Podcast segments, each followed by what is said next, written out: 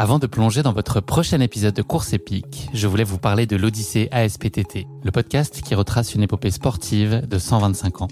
Le mouvement ASPTT propose une multitude d'activités sportives pour tout niveau, du débutant au confirmé, dans toute la France. J'ai particulièrement aimé dans ce podcast l'alternance entre les anecdotes historiques sur de nombreuses disciplines sportives et les témoignages en immersion des adhérents de l'association. C'est à la fois rythmé, vivant et instructif.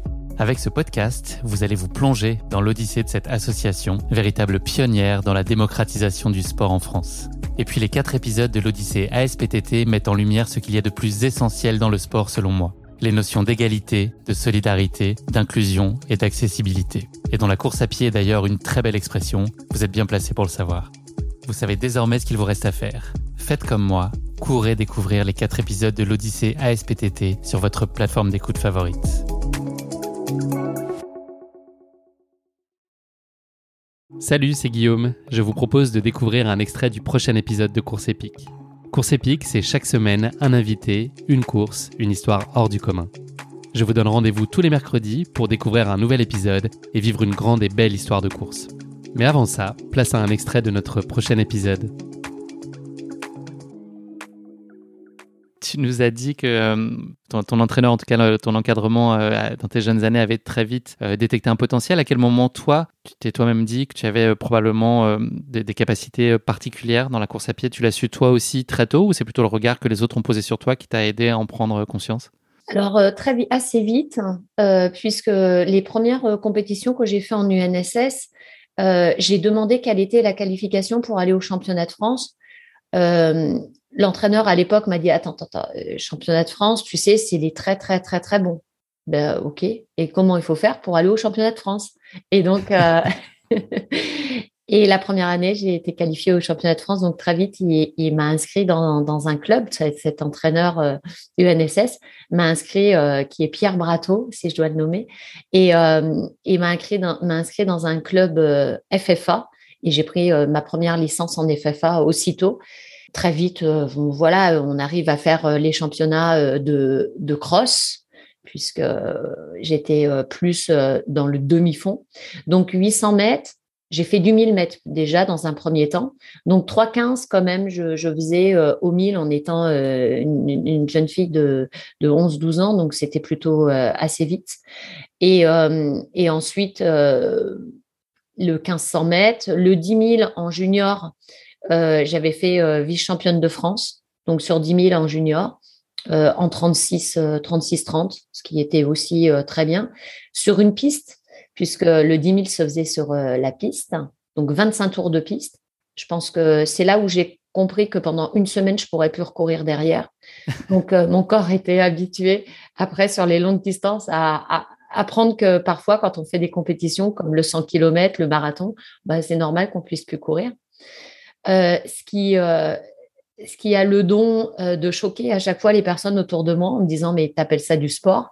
Bah, Oui. Il y a toujours des gens qui disent ça, on n'empêchera jamais ça. ouais, non, mais c'est sûr.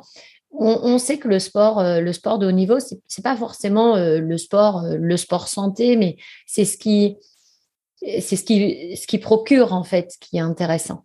Euh, c'est voilà. Donc euh, effectivement, on, apprend à avoir ces douleurs. On sait que musculairement, ça va faire mal, mais c'est musculairement quoi. Alors on a l'impression qu'on se détruit complet, mais non, c'est pas plus euh, méchant que les personnes qui vont faire un déménagement et que le lendemain vont se dire j'ai mal au dos. C'est la même chose. J'ai une question, Laurence. Alors, c'est sûrement comme Panoramix, tu vois, le, Gaulois qui livre pas les, secrets de sa potion magique. Est-ce qu'il y a quand même des clés, selon toi, pour expliquer euh, une telle longévité et ta capacité à maintenir un tel niveau euh, de performance après plus de 40 ans de pratique à haut niveau? Est-ce qu'il euh, y a des éléments rationnels, j'imagine? Est-ce qu'il y a peut-être une part d'éléments aussi autres, plus irrationnels, qui expliquent que tu brilles encore à, très haut niveau et que tu es très, très compétitive encore aujourd'hui? Alors, je pense que j'ai peut-être dû à mon état d'esprit, j'ai j'ai une, bon, certes, cette volonté euh, de performer, d'aller chercher euh, vraiment les, les, euh, les accroches psychologiques, spirituelles peut-être, mais voilà, qui, qui forgent mon mental. J'ai vraiment un très gros mental. mais je vais chercher mes petites étoiles. mon père qui m'a qui m'a toujours aidé, ma mère disparue aussi, donc j'ai plus mon père, j'ai plus ma mère, j'ai plus mon frère. Ils m'aident, donc j'ai je vais vraiment les, les chercher et je, je, crois assez en ça, donc je vais je vais chercher ces aides là. Donc c'est plus du côté mental et puis ensuite. Ça, ça t'aide à te remettre en perspective dans les moments difficiles? Ouais. C'est ce que tu vas chercher? Ouais, ce que je vais chercher. Ouais. Ouais, la force euh, de, de me dire qu'ils sont là encore et ils m'aident à, ils à courir. Donc ça, ça va, je vais vraiment puiser dans, dans ce mental. Et, euh, et mes enfants qui, qui sont sur le côté à toujours euh, avoir accepté euh, d'avoir une maman euh, euh, qui puisse aller à l'entraînement et, et s'entraîner. Voilà des moments où, où le soir, c'est c'est pas facile aussi pour eux d'avoir, de se dire que, que maman elle est pas là ou elle est partie le week-end pour faire une compétition. Donc je les remercierai jamais assez de, de m'avoir aidé à, à poursuivre mes rêves. Ça c'est juste exceptionnel d'avoir des enfants comme ça et aussi un mari maintenant qui me permet aussi euh, de, m'accomplir aussi. Et puis, euh, il, y a y a une autre phase aussi euh, de perdurer, c'est que je fais très attention à et je respecte mon corps. C'est-à-dire que pour moi, mon esprit m'emmène, mais mon corps me transporte. Et là, il faut que je fasse très attention. C'est que si je suis euh, blessée ou, euh, si j'ai un souci euh, physique, alors je prends du repos. J'hésite pas à me reposer parce que parfois on a tendance à vouloir s'entraîner, s'entraîner, s'entraîner, mais si on respecte pas son corps, c'est pas bien non plus. Donc le, physique aussi, du respect du corps, à dire attention, là, je sais que j'en ai fait trop, stop, parce que souvent les athlètes ont cassent par par pas par négligence, mais en tout cas, euh, se disent euh, j'en ai pas fait assez. Donc là, moi, je pense que je perdure parce que j'ai eu des moments, des moments de coupure, de pause, euh, de me dire, ben, voilà. Donc le, respect du corps, c'est aussi important. Donc, donc il y a une très bonne connaissance de ton corps aussi. Ah oui, oui, ouais, honnêtement, oui.